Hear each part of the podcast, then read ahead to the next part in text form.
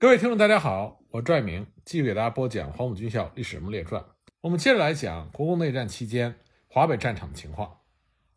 上集我们说到，华北野战军得到情报，罗立荣已经率领国军第三军出石家庄增援徐水。那么这个情况呢，是华北野战军早就有所预料的，但他没有想到的是，罗立荣出动的这么快。那么罗立荣为什么如此急匆匆的？率领第三军出石家庄增援徐水呢？原来早在十月初，蒋介石飞抵北平召开军事会议的时候，就错误地估计了形势，以为华北解放军的主力被吸引在保北的徐水地区，兵力不足，陷入被动，脱不了身，所以呢，急于想在保北地区合围华北野战军。在会后呢，蒋介石单独召见了罗立荣，对他说：“石家庄应该固守。”不过呢，可以将第三军抽调一个师到保定，来加强机动部队。蒋介石的意图很明显，是想让罗立荣亲自率领第三军的主力赶赴保北战场，企图从南北两面夹击华北野战军。罗立荣作为蒋介石和胡宗南的嫡系，他深感既要固守石家庄，又要减少石家庄的防守兵力，下场不会太好。因此，当蒋介石询问。北调的部队由谁率领的时候，罗立荣就自告奋勇地说：“由我带他们北开。”于是呢，孙连仲就按照蒋介石的旨意，急令罗立荣率领第三军以四日行程，由石家庄赶到保定，以便从南北两面夹击围攻徐水的华北野战军。罗立荣在孙连仲的一再催促之下，在十月十五日午后一时由石家庄出发。既然罗立荣率领第三军送上门来，华北野战军就决定抓住这一难得的战机，歼灭第三军。那么，歼灭第三军的地点应该在哪里呢？杨得志、杨成武、耿彪他们感到，在保定以北地区打，这正是国军的愿望，绝对不行。这一仗必须是在保定以南地区打，但又不能离保定太近，因为国军不仅在保定有一个军，保定以北还有更多的部队。耿彪当时伏在地图上，围着清风店地区画了一个大大的圈说：“我看就在这里打。”清风店以北是望都、保定，以南是定县、新乐。其中方顺桥以南地区对于解放军来说是一个比较理想的战场，这是因为方顺桥以北是国军占领区，方顺桥距离保定仅二十多公里，国军比较容易和保定的驻军以及保定以北的国军部队取得战役上的配合。这不利于华北野战军迅速歼灭第三军。方顺桥以南的清风店地区是解放区，群众条件好，利于封锁消息，便于取得后勤上人民的支援。而且呢，该地区的地形非常适合华北野战军打运动战，没有坚固的城镇可以供国军利用坚守。如果战场再往南移，这就会给解放军迅速机动地抓住国军造成困难。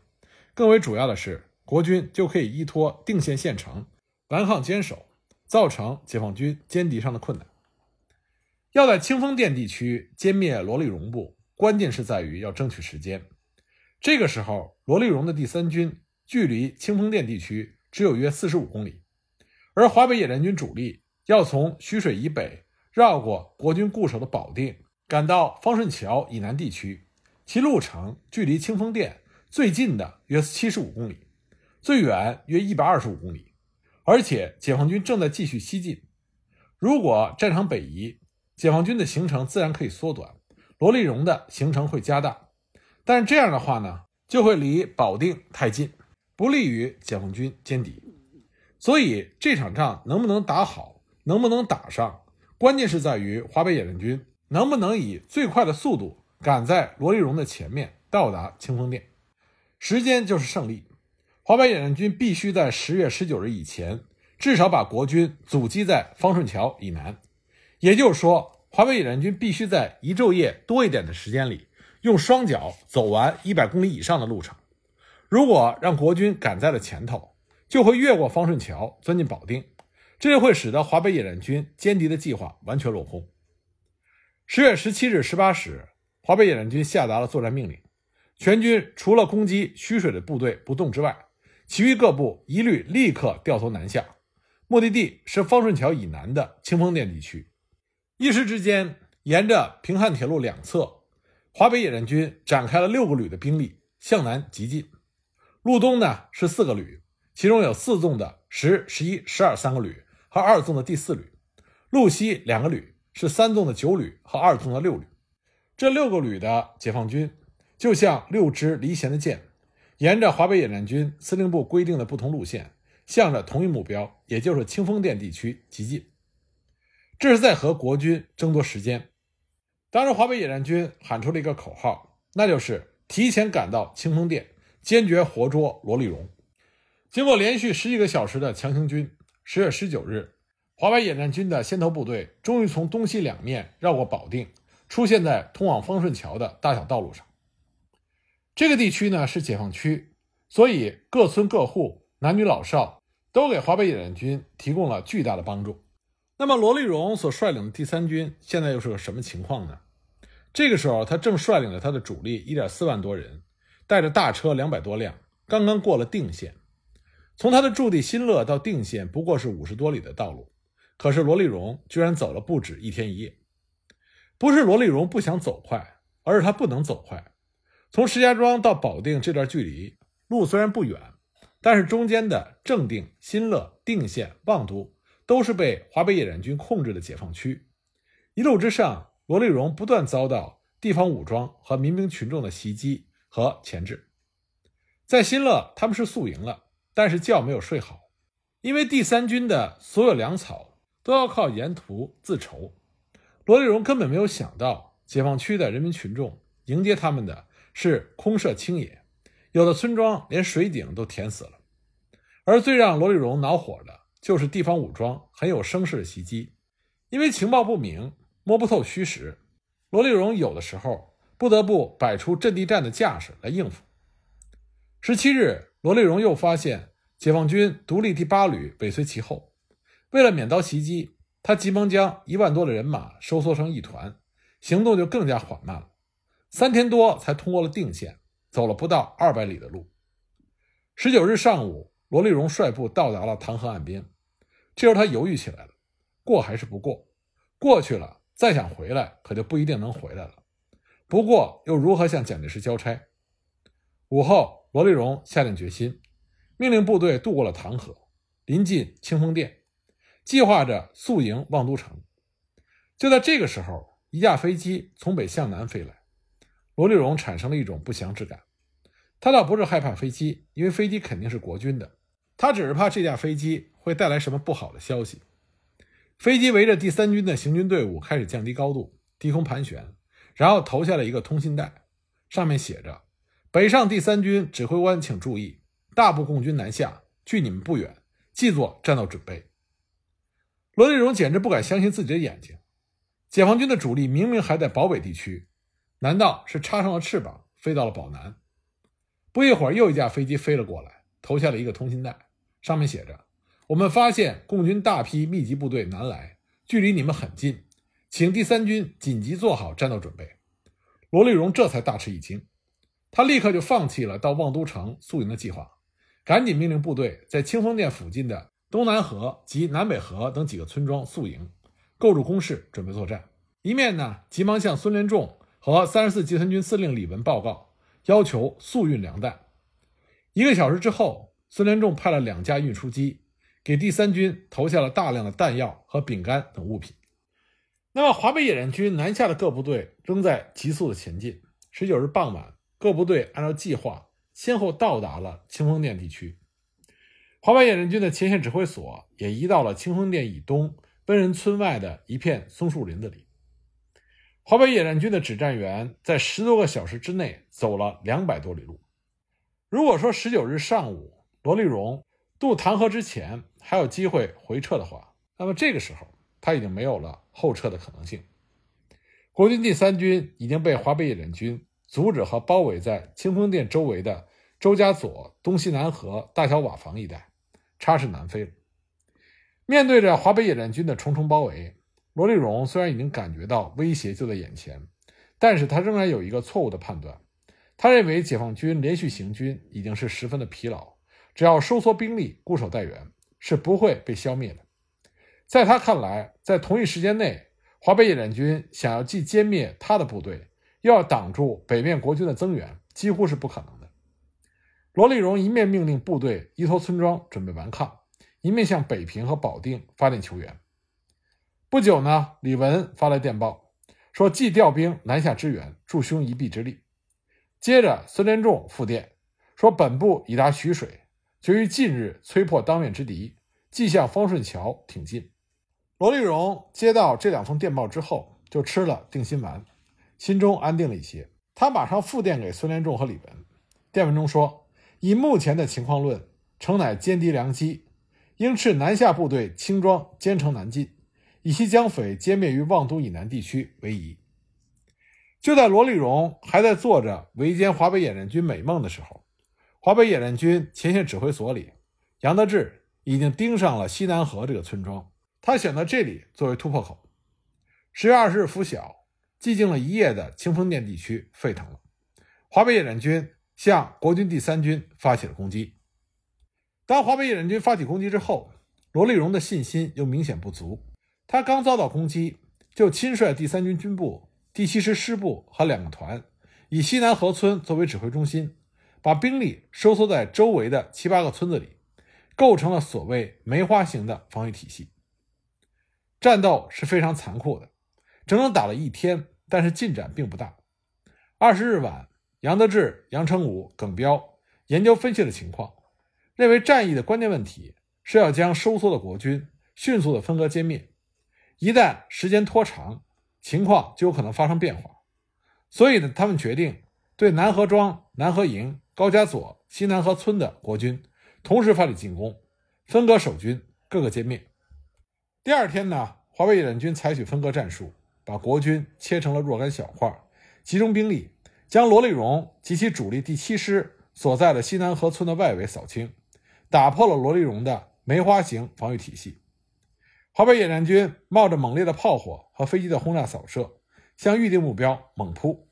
在逐村逐街的争夺中，很多解放军部队和国军展开了白刃格斗。国军出动了飞机十余架次，在解放军阵地和后方的上空低空盘旋扫射轰炸。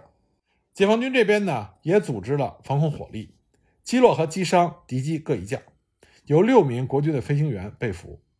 此后呢，国军的飞机再也不敢低飞了。经过二十一日一天的激战，华北野战军各部队攻占了南河营、高加索、东西同房，巩固了西南河村东北面和西南面约两百米的突破口。战斗进行到二十一日晚，周围的几个村庄全部被华北野战军攻占，罗立荣剩下的一万多人马全部被围困在西南河村。这是一个不满四百户的小村子，国军乱成一团。罗立荣这个时候还没有死心。他等待着南来的援军，更期待着保北的友军。他甚至相信，只要自己能够坚持住，等援兵一到，南北夹击、彻底歼灭华北野战军的局面就会出现。但是罗立荣的梦想是不可能实现的。就在保南地区清风店激战正酣的时候，华北野战军在保北的阻援作战也变成了一场恶仗，从而阻止了国军向第三军的增援。华北野战军主力部队南下清风店之后，留在保北地区的只有二纵的第五旅、三纵的第七、第八旅和冀中军区独立第七旅，一共是十二个团的兵力。可他们当面之敌却是五个美式机械化师，一共是十九个团。留在这里负责组员指挥的是二纵司令员陈正湘、政委李志民和三纵司令员郑维山、政委胡耀邦。保北地区这是一马平川。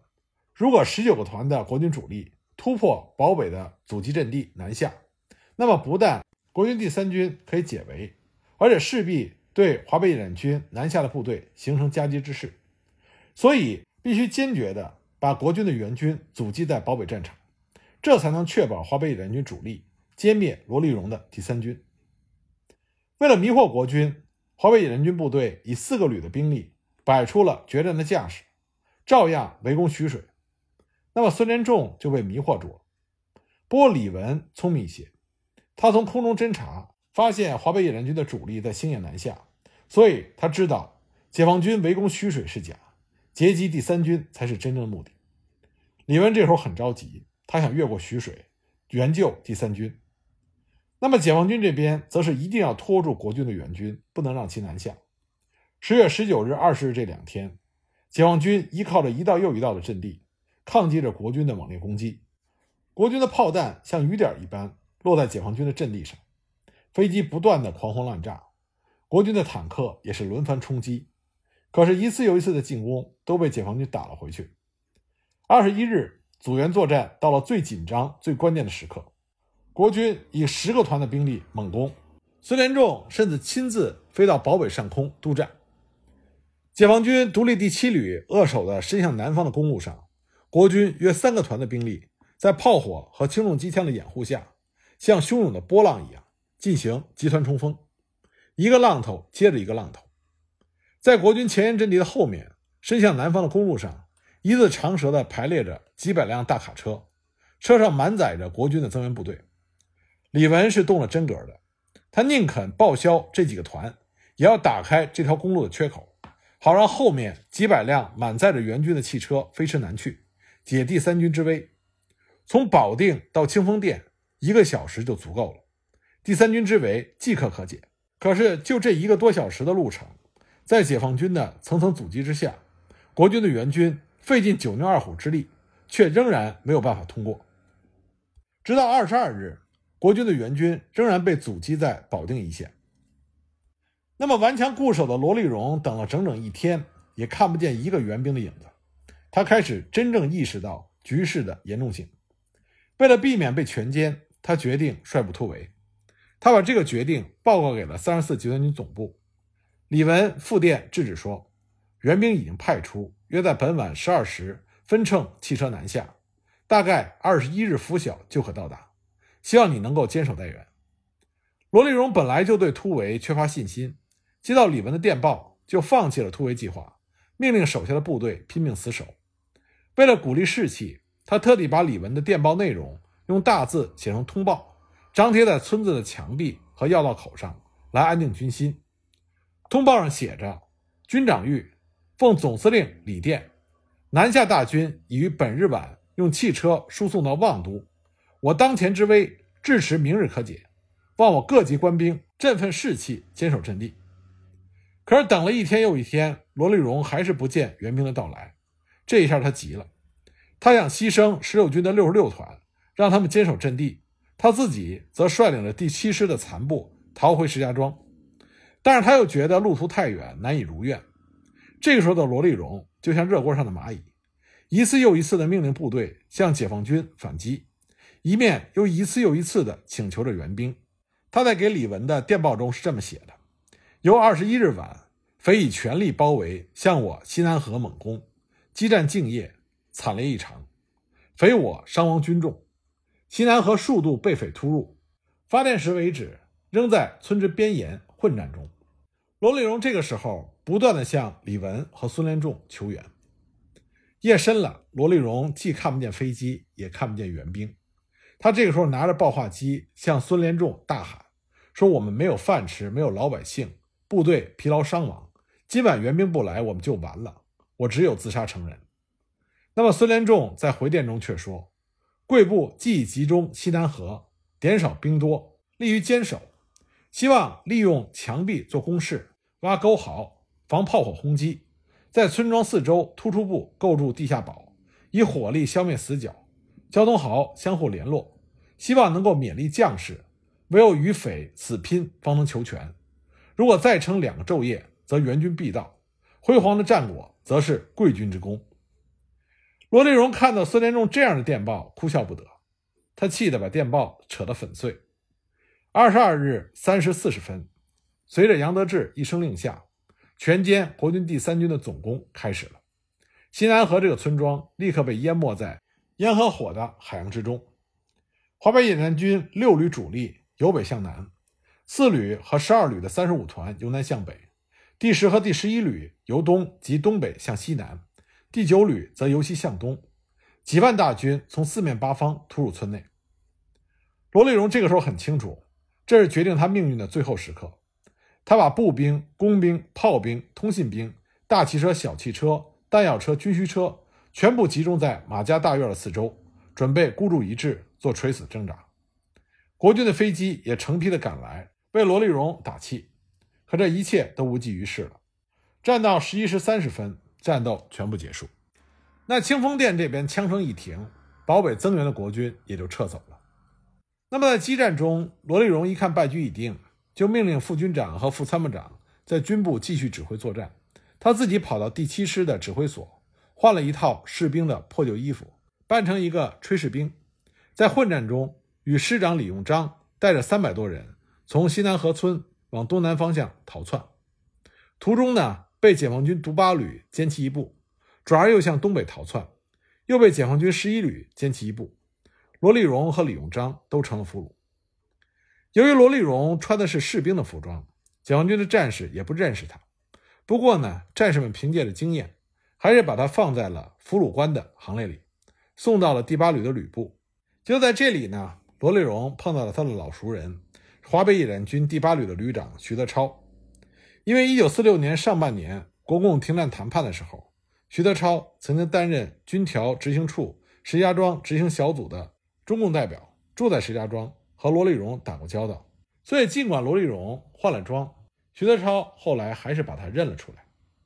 杨德志听说抓到了罗立荣，派专人将他送到了华北野战军司令部。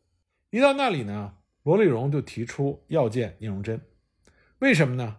因为罗立荣毕业于黄埔二期，聂荣臻曾经在黄埔军校担任过政治部秘书和政治教官，罗立荣曾经听过他的课，两个人有师生关系。而且罗立荣知道聂荣臻和他都是四川老乡，聂荣臻同意见罗立荣。不过这次见面呢，并不能改变罗立荣败军之将的命运。清风店一战。华北野战军歼灭了国军第三军主力一点三万多人，俘虏了国军一点一万多人，取得了华北战场第一个大歼灭战的胜利。中共中央和中央军委都给华北野战军发来了贺电，而清风店战役的胜利给华北野战军又提供了另外一个战机，这就是解放石家庄。那么，关于解放石家庄的具体情况，我们下一集再继续给大家讲。